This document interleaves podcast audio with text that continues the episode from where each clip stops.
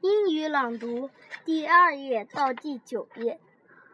Morning, afternoon, evening, night. Good morning, good afternoon, good evening, good night. Hello, Mrs. B. Good evening, good evening, good evening, Alice. How are you, Alice? I'm fine, thank you. Hello, Sam. How are you? Hi. Wolf. Goodbye, Alice. Goodbye, Mrs. Lee. Goodbye, Sam. Wolf.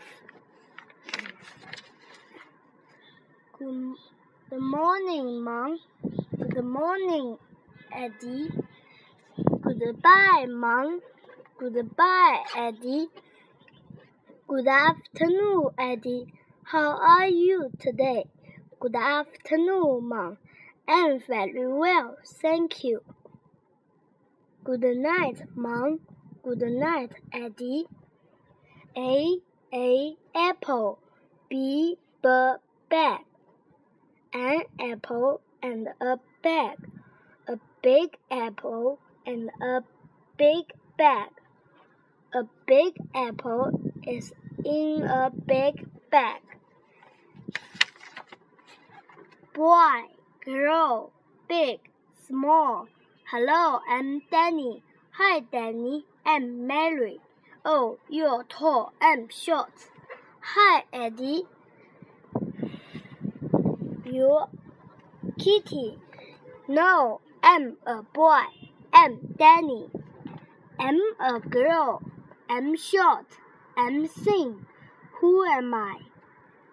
You are girl. You are short. You are thin. You are Kitty. Yes, I'm Kitty.